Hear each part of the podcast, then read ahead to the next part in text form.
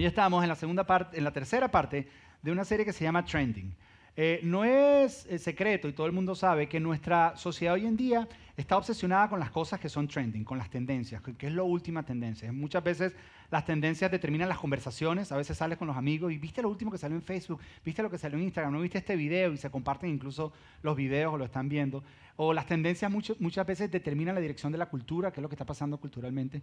Pero de la misma manera, nosotros nos dimos cuenta en el Iglesia Oral que también hay tendencias en nuestra vida, hay ciertas tendencias y esas tendencias dirigen eh, no solamente las conversaciones de nuestra vida, esas tendencias eh, muchas veces dirigen nuestra vida, dirigen la dirección de nuestra vida. Y hay tendencias positivas que tienen resultados positivos en tu vida y hay tendencias negativas que tienen resultados negativos en tu vida. Y en esta serie lo que hemos estado explorando son esas tendencias negativas y ver cómo podemos agarrar esas tendencias negativas y suplantarlas por tendencias positivas para tener entonces mejores resultados en nuestra vida. Y la primera semana comenzamos con una tendencia. ¿Cuántos se acuerdan la tendencia de la primera semana? A ver, ¿quién se acuerda la tendencia de la primera semana? ¿Quién lo puede decir? ¿Cuál? Agradecimiento, muy bueno. Ustedes no escucharon, no vinieron ese día, los de este lado no tienen la más mínima idea. Ok, ese día hablamos de la tendencia hacia la ingratitud. nosotros por tendencia no somos suficientemente agradecidos, no damos la gracia lo suficiente. Y entonces eh, vimos cómo podemos sustituir la ingratitud por gratitud, cómo podemos sustituir el mal agradecimiento con agradecimiento. Y, y la manera en que lo resolvimos, lo resolvimos de esta manera. Dijimos que hay un gap muchas veces entre lo que yo quiero, mi petición a Dios, y la decisión que Dios decide darnos en nuestra vida. Muchas veces nosotros le pedimos algo a Dios, pero muchas veces Dios dice, veo lo que estás pidiendo y lo puedo hacer, pero no va de acuerdo con el plan que tengo para tu vida, así que voy a hacer otra cosa. Entonces, cuando hay esa diferencia o esa tensión, ¿cómo es tu tendencia en ese momento? ¿Eres malagradecido, malagradecida o eres agradecido con Dios? Porque si tu tendencia en ese momento en tu corazón es ingratitud, en tu corazón van a ser resentimiento. Pero si tu tendencia en ese momento es gratitud, vas a aprender a tener contentamiento con las cosas que Dios te da. Y lo más increíble es que Dios dice que Él nos da nuestra gracia, su, favor a nuestro lado para ayudarnos a navegar esa situación difícil tal vez que estamos viviendo. Y eso fue, eso fue la primera semana. Ahora, la semana pasada, ¿cuántos se recuerdan que hablamos la semana pasada? ¿Alguien se acuerda que hablamos la semana pasada? ¿Cuál? La verdad. Hablamos acerca de nuestra tendencia, originalmente nuestra tendencia es hacia mentir. Nuestra tendencia siempre es decir, por eso es que nos hemos inventado esto de mentiras blancas, mentiras grises, mentiras rosadas, mentiras verdes, usamos toda la gama de colores para decir las mentiras, porque nuestra tendencia es hacia mentir.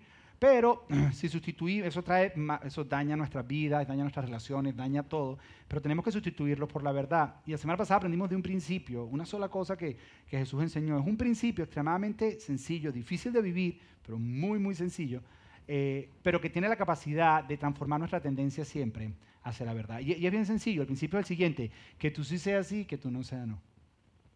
Que tú sí seas así. Desde el momento que tú estás comprometiendo con alguien o con algo, en el momento que lo estás hablando, no te comprometas a nada si no estás seguro que lo vas a cumplir. Entonces, no, sí, la clásica, sí, voy a orar por ti. Mentira, es para que la persona se vaya, no vas a estar orando por la persona. Simplemente, o yo te llamo en la semana. Mentira, no lo vas a llamar. Lo que quieres es porque estás apurado y quieres ir a otro lugar. Entonces, que tú sí, sí, así, que tú no seas no. Ah, gracias, sí, después lo leo. Mentira, no lo vas a leer. Pero entonces cuando vuelves a encontrarte con la persona y te dice, lo leíste, entonces te tienes que inventar otra mentira para decirle por qué no lo leíste.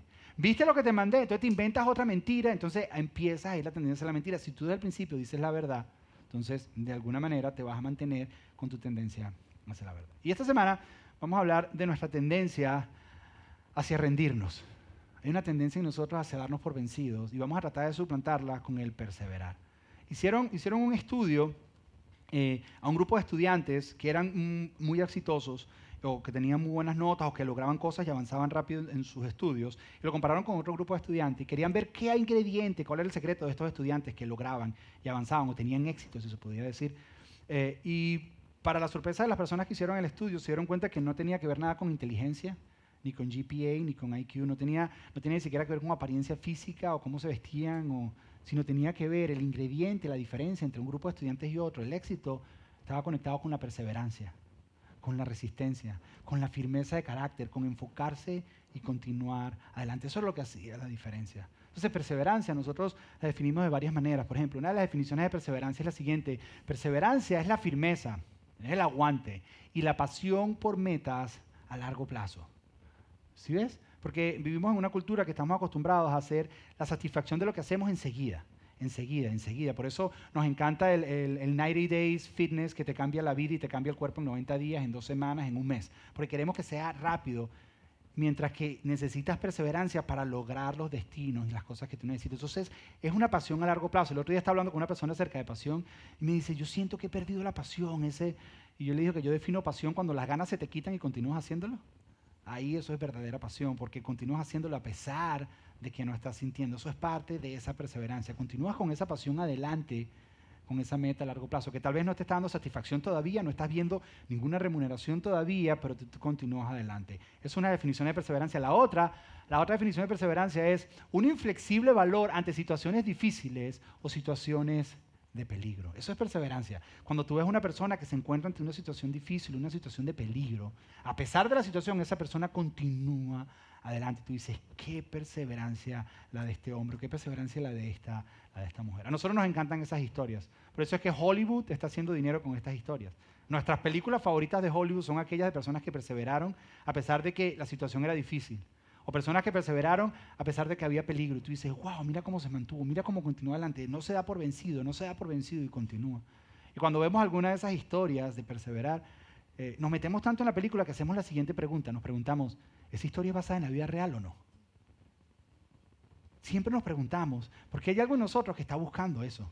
Hay algo en nosotros que le gusta. Hay algo en nosotros que está buscando esas historias porque sabemos, sabemos que esas historias son verdaderas. Sabemos que hay muchas historias acerca de la vida real, acerca de perseverancia. Como, como por ejemplo, la historia de Christopher Lee. Christopher Lee en el año 1997 corrió el Ironman de Hawái. Llegó casi que de último y mientras iba corriendo se iba cayendo y se caía y se colocaba de pie y continuaba corriendo hasta que no daba más, hasta que llegó a la meta. Cuando llegó a la meta lo llevaron de emergencia al hospital. Descubrieron que mientras él iba corriendo, mientras iba perseverando, habían ciertos órganos de su cuerpo que no estaban recibiendo suficiente oxígeno o nutrientes para funcionar, como el cerebro y el corazón. Literalmente estaba haciendo un shutdown. Se estaba muriendo, estaba dando demasiado para llegar a la meta y perseveró. Fue tanto que ese mismo día le tuvieron que sacar una tercera parte de sus intestinos que se le habían muerto adentro por todo el esfuerzo que él había hecho para terminar el Ironman. Y no ves esa historia y tú dices, qué perseverancia. Dos años después se volvió a registrar y ganó en su categoría el Ironman. Son historias de perseverancia que tú dices, wow, wow. O, la historia de John Aquari, no sé si conocen la historia de John Aquari, en México, en, las Olimpiadas de México del 68, mandado por África, fue a correr el maratón. Y cuando estaba corriendo el maratón, cuando iba por la mitad del maratón, se tropieza con otro corredor, se disloca el hombro y se lesiona la rodilla. En la mitad del maratón, se cae, continúa corriendo, se para y llega al estadio una hora después que ya le habían dado la medalla a los ganadores. El estadio estaba completamente vacío, había poquitas personas, lo recibieron con una evasión de pies, él continuó adelante, llegó, cuando llega a la meta, cuando llega la meta, literalmente se tira en los brazos de los médicos. Los médicos lo llevan a emergencia. Después que lo llevan a emergencia, lo hidratan para el día siguiente y el día siguiente le hacen esta pregunta, le dicen, ¿por qué no te retiraste? Si te caíste y estabas lesionado, ¿por qué no ¿Por qué continuaste? Y él respondió lo siguiente, él dijo, es que mi país no me mandó 5.000 millas de distancia para iniciar una carrera. Ellos me mandaron 5.000 millas de distancia para terminar una carrera.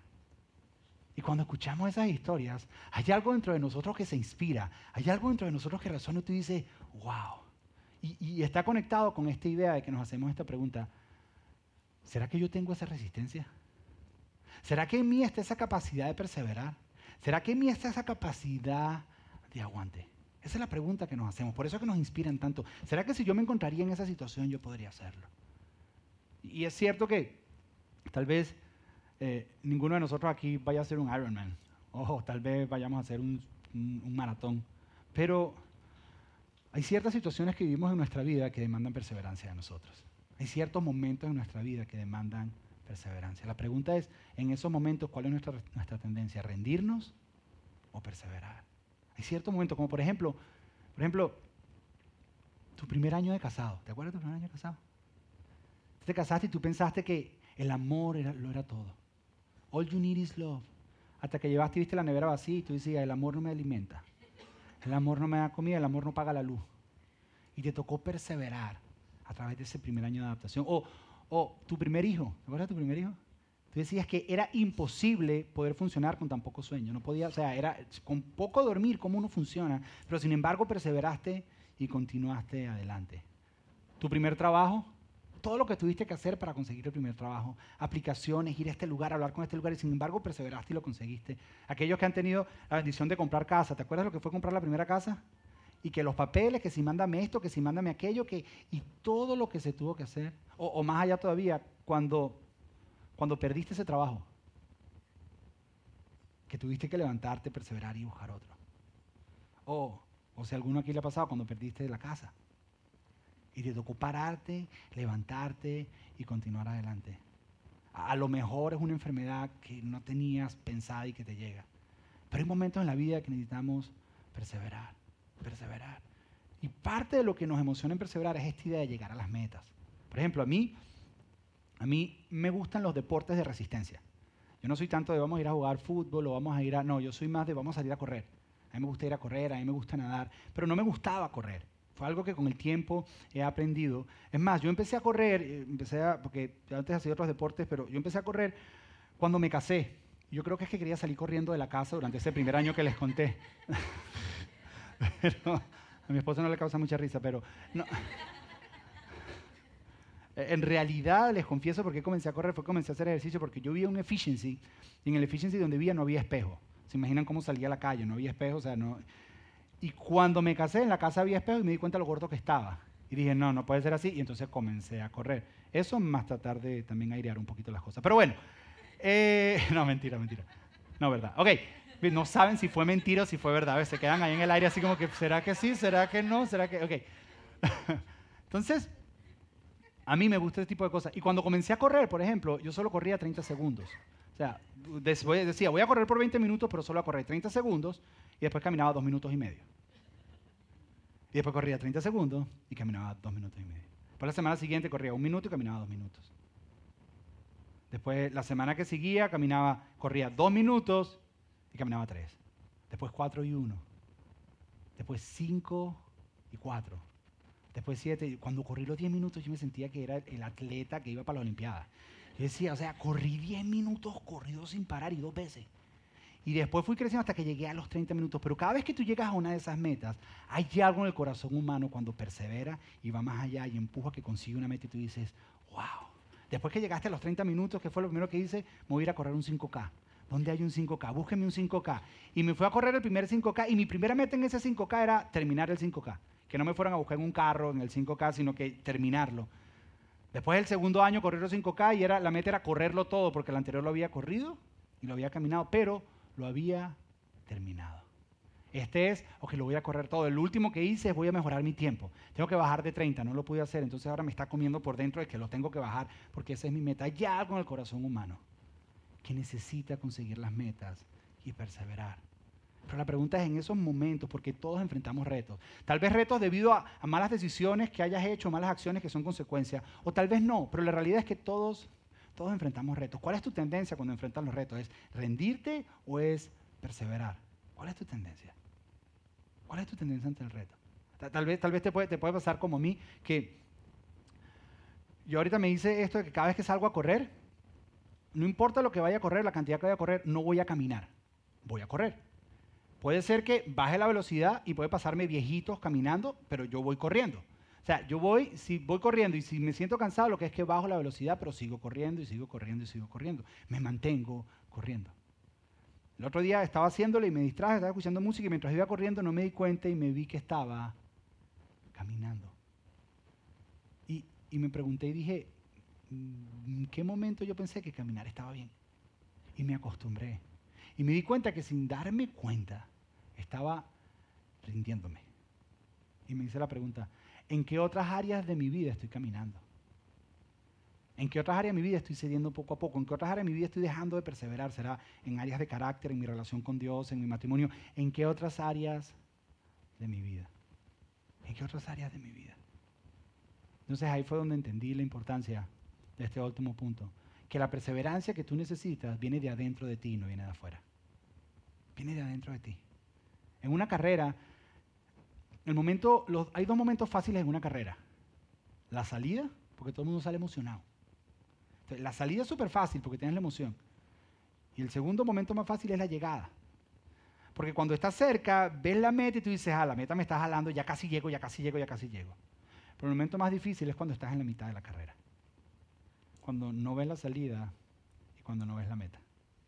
Cuando vas por la mitad donde nadie te está viendo y dices, no puedo más. Y ahí es donde tú dices, si me voy por vencido aquí, nadie se da cuenta.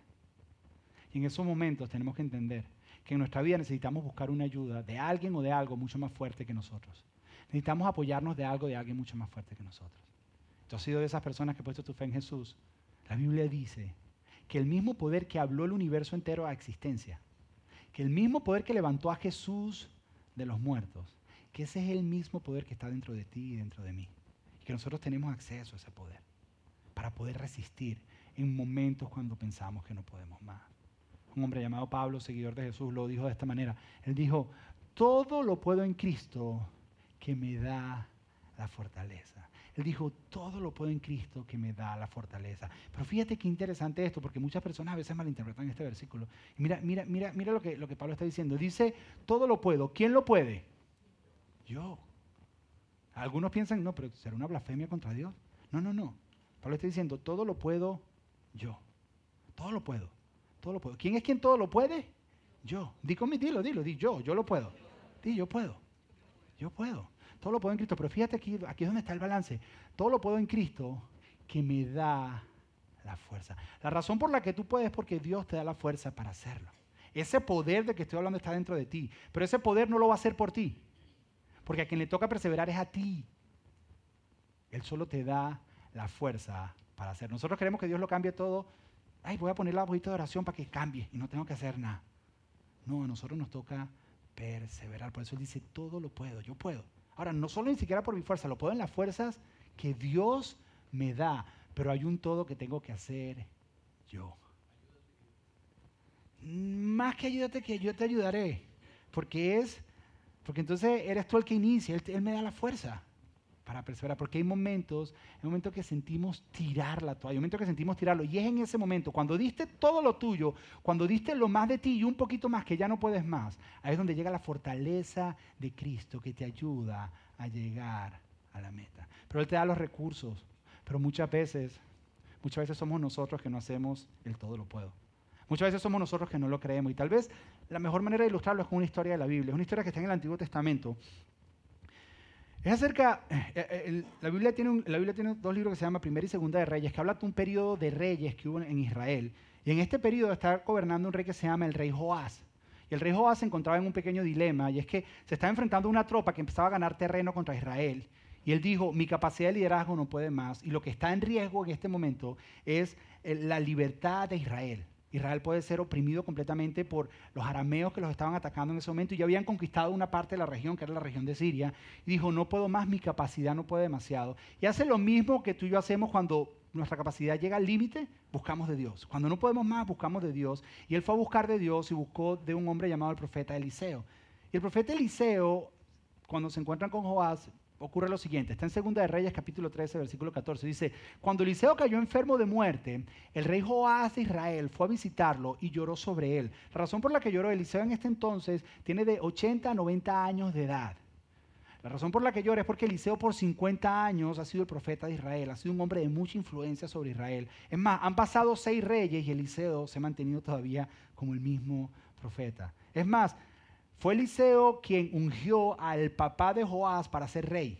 De alguna manera, Joás le debe a Eliseo el hecho de que es rey. Había como una conexión. Y, y, estaba esta de que ya Eliseo está en el lecho de muerte, o sea, ya está por morir. Y está esto de que ¿Qué va a pasar con los demás profetas de Israel? Entonces como una tristeza, pero en todo eso él le hace una petición. Y fíjate cómo le dice, le dice, Padre mío, Padre mío, veo los carros de Israel con sus conductores. ¿Qué es lo que está queriendo decir? Eso es una frase, una oración que Eliseo usó en algún momento para referirse a un mentor que él tenía, donde le está queriendo decir, Dios es el único que nos puede sacar de esta situación.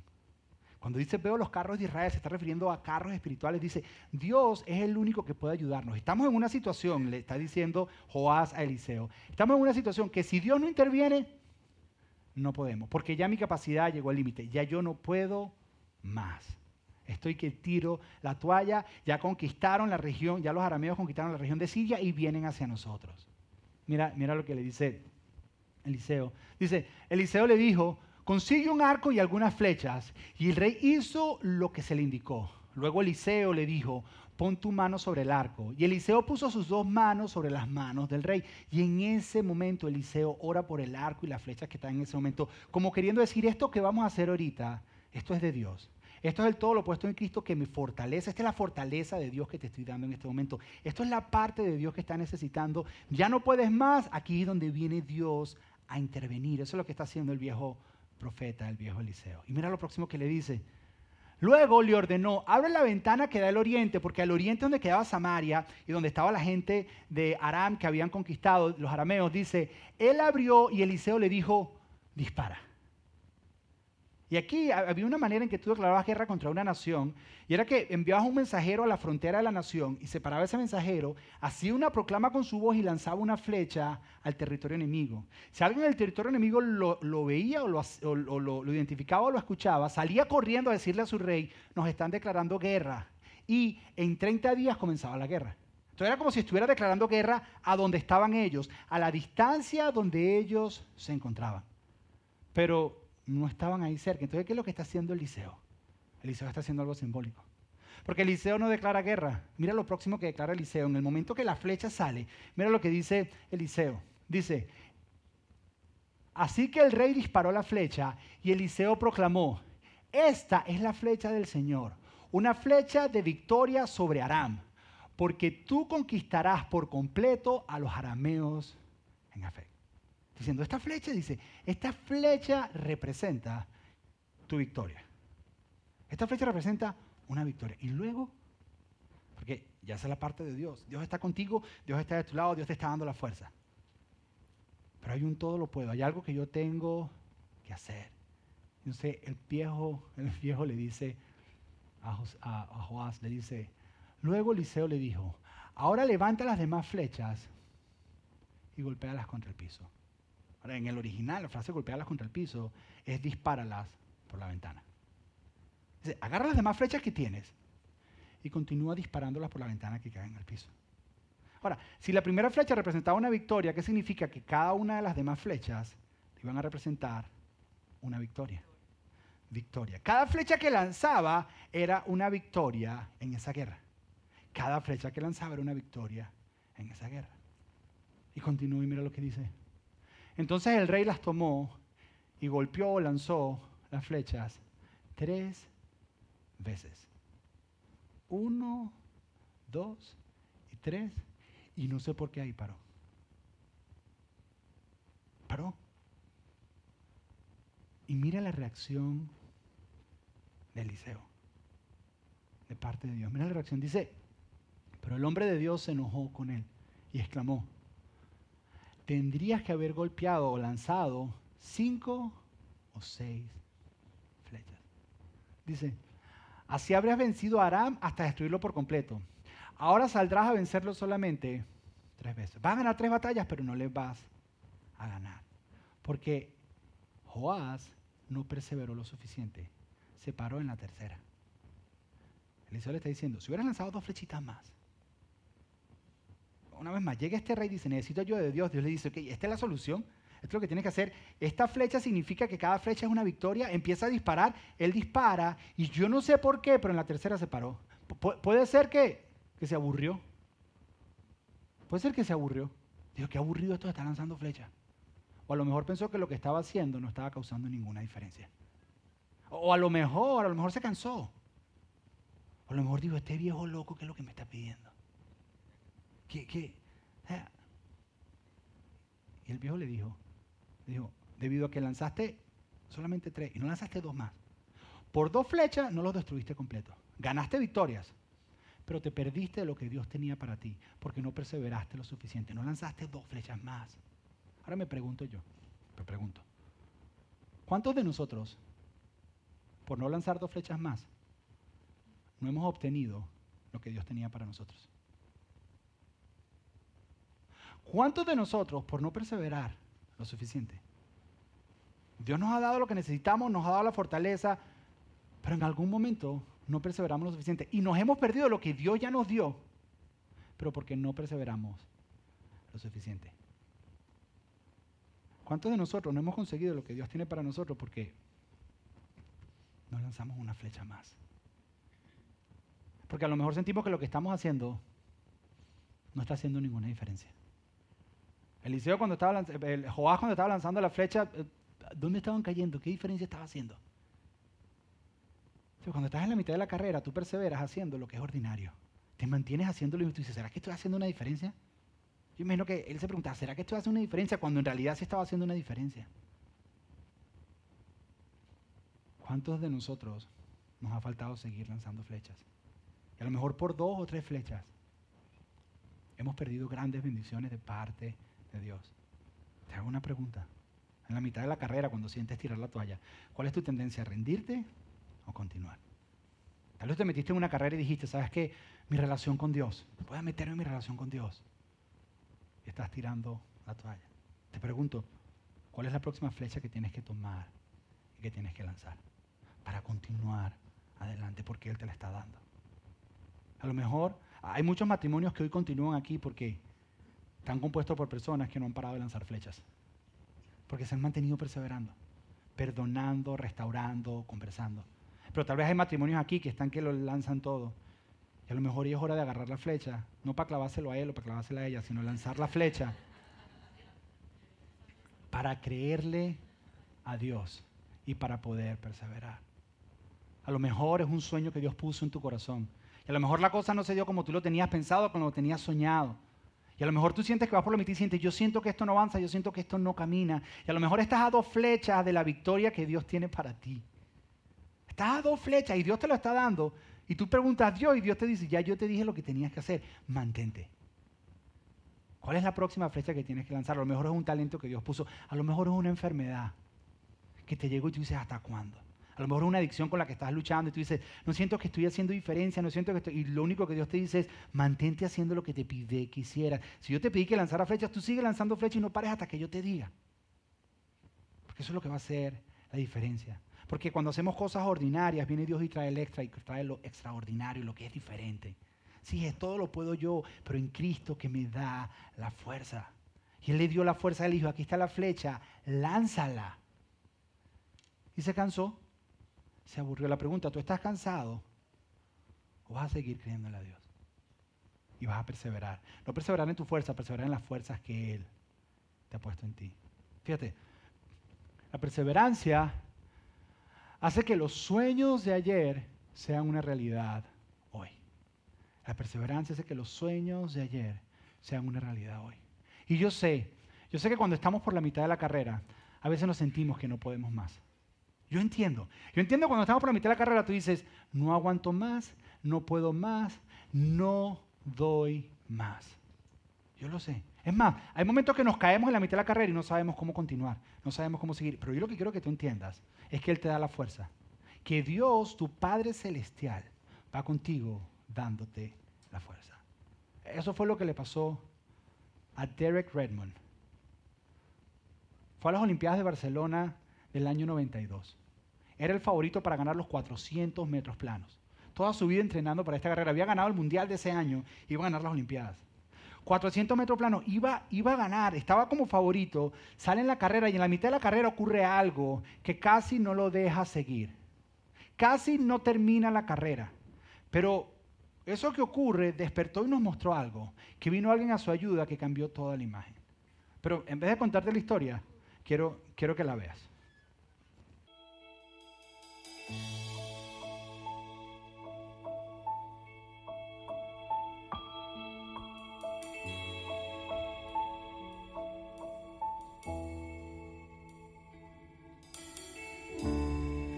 En medio de un problema, cuando ya no puedo más, mm, confiaré en tus promesas, suficiente me será. En medio de este caos cuando no pueda entender. Confiaré en tu refugio y seguro en ti estaré. Mi Salvador,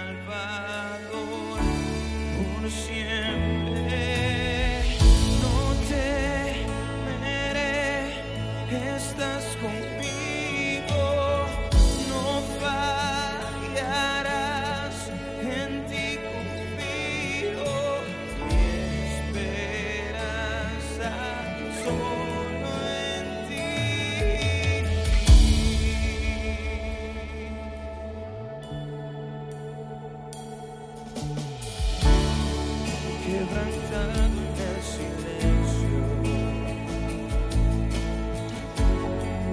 puedo oírte susurrar. No estás solo en tus promesas, contigo siempre voy a estar.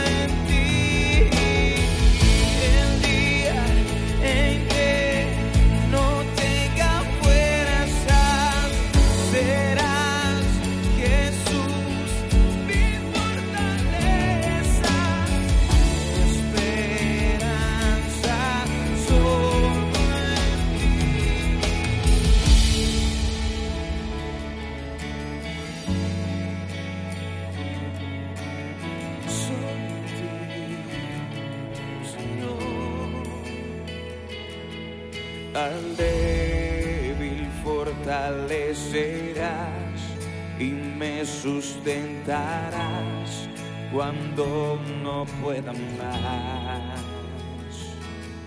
La cruz me llama a confiar, tu amor es sin igual, siempre me saciará.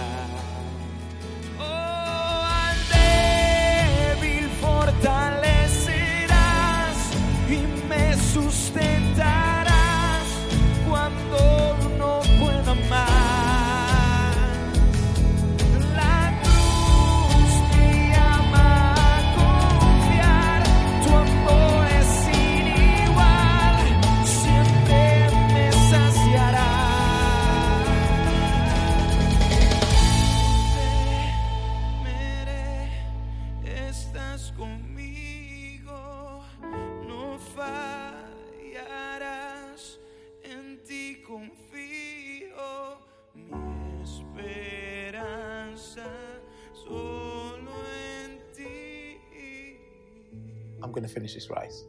Um, it might be the last race I ever run, so I'm going to finish it. Not for anybody else, I'm going to finish it for me.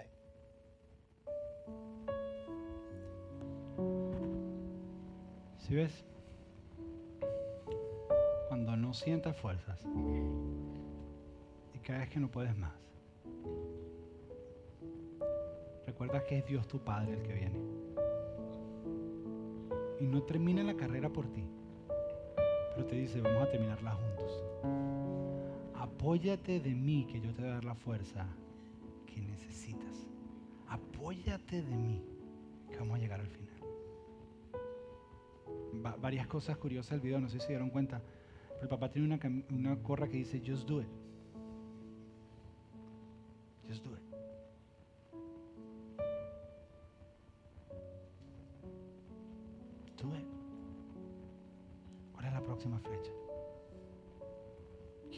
Están en la mitad de una carrera que han sentido que la tendencia es me voy a rendir?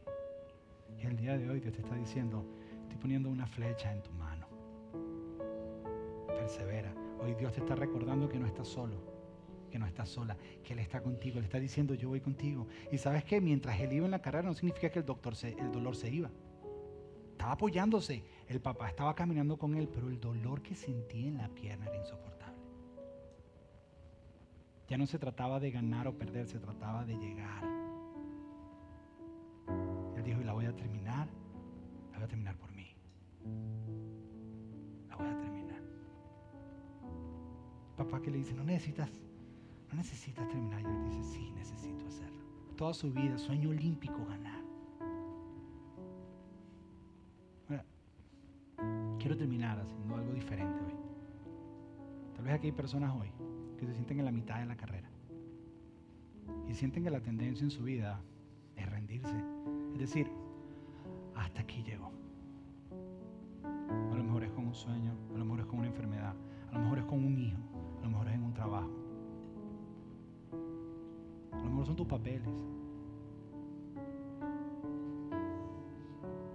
A lo mejor es un matrimonio, una relación. Tú dices, ya no doy más. Y hoy Dios te trajo aquí para decirte, persevera.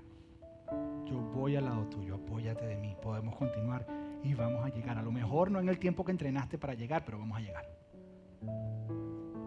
Si tú eres de esas personas que tal vez están en la mitad de la carrera con ese dolor en la pierna que dice no aguanto más, a mí me gustaría orar por ti. Y quiero pedirte que ahí donde estás, te coloques de pie. Como señal de decir, sabes que aquí estoy, yo necesito, yo necesito. Y no me coloco yo de pie porque yo estoy de pie.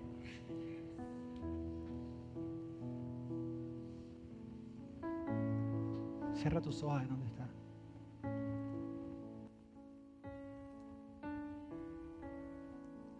No fallarás, en ti confío, mi esperanza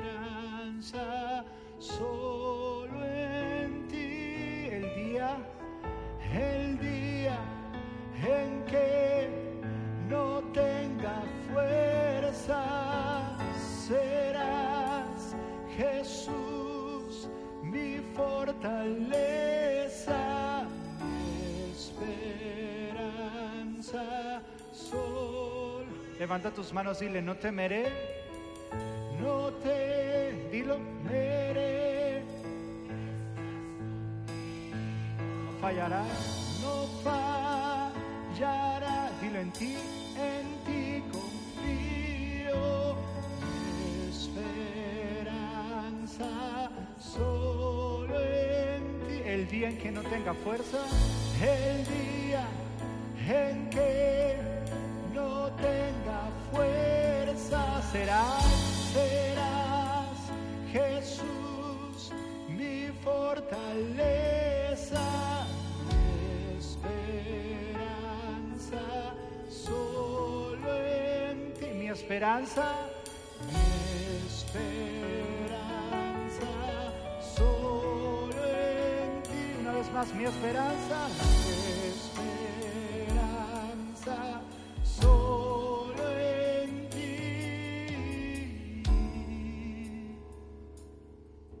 antes de orar, quiero hacer una última cosa, y es que ayer yo fui a comprar la flecha para el ejemplo, y cuando me encuentro comprando la flecha, iba a comprar una sola. Siento una impresión de parte de Dios que me dice, compra tres. Yo le digo, ¿para qué? Si es una sola el ejemplo. A una sola, necesito una. Me dice, compra tres. Dios me dijo que aquí iban a haber personas a las cuales tenía que entregarle una flecha. Por lo que sea que están viviendo. Para que supieras que Dios te está dando, te está dando la flecha. Te está diciendo que perseveras y que sigues. Y yo desde esta mañana le he estado orando a Dios y le he estado pidiendo a Dios. Le he estado diciendo, ¿sabes qué, Dios? Muéstrame. En la primera reunión se la entregué a una pareja y, y fue bien especial. Y que te entregara esta flecha. Que Él te la da. Que continúes. Que no estás solo. Que Él, Él te da la fuerza. Que continúen adelante. No estás solo, estamos todos nosotros y Él está contigo. Que tú sientes que no puedes más y Él va contigo. Que te apoyes de Él. ¿Oíste? Estamos para servirte en lo que necesites.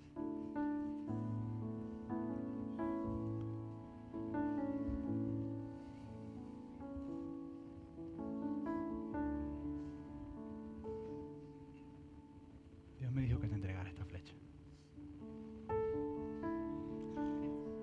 Él está contigo. estás sola. Cada sacrificio, cada esfuerzo vale la pena.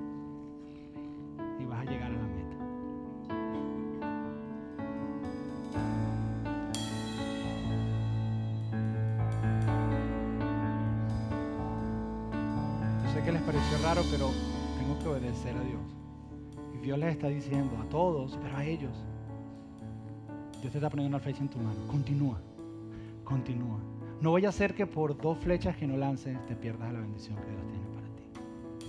Así que cierra tus ojos. Quiero orar por todos. Padre, gracias porque hoy entendemos, Señor, que la tendencia para no resistir, perdón, la tendencia para no rendirnos, tiene que ver con rendirnos a tu poder y que seas tú que ores a través de nosotros, Señor. Hoy entendimos que hay una responsabilidad de nosotros de seguir, pero a veces cuando estamos en la mitad de carrera, Señor, sentimos desfallecer y sentimos que no tenemos fuerza, Señor. Y hoy tú nos recordaste que tú estás con nosotros terminando la carrera, Señor. Que muchas veces, como dice aquella viejo corito, tú eres el, el gigante, el poderoso gigante que va peleando por nosotros, Señor. Que va delante de nosotros, Señor. No nos permitas olvidar, Señor, o dejar de creer en los sueños porque estamos en la rutina del día a día, Señor. Danos las fuerzas para lanzar cada flecha. Danos el enfoque para caminar cada día. Permítenos, Señor, permítenos dar el siguiente paso por nuestro matrimonio, Señor. El siguiente paso por nuestro negocio, Señor. El siguiente paso por nuestro caminar espiritual, por nuestro carácter, por el sueño que has puesto en nosotros, Señor. Pon en nosotros, Señor, ese querer cómo hacer y entender que es en Cristo Jesús que podemos hacer todo, Señor. Llena nuestras manos de flechas, Señor. Y te prometemos que no vamos a parar de lanzarlas, porque cada flecha es una victoria y queremos conseguir las victorias que tú tienes para nosotros. En el nombre de Jesús te pedimos esto. Amén y amén. ¿Por qué no damos un fuerte aplauso ahí donde estás? Invitarte a tomar asiento.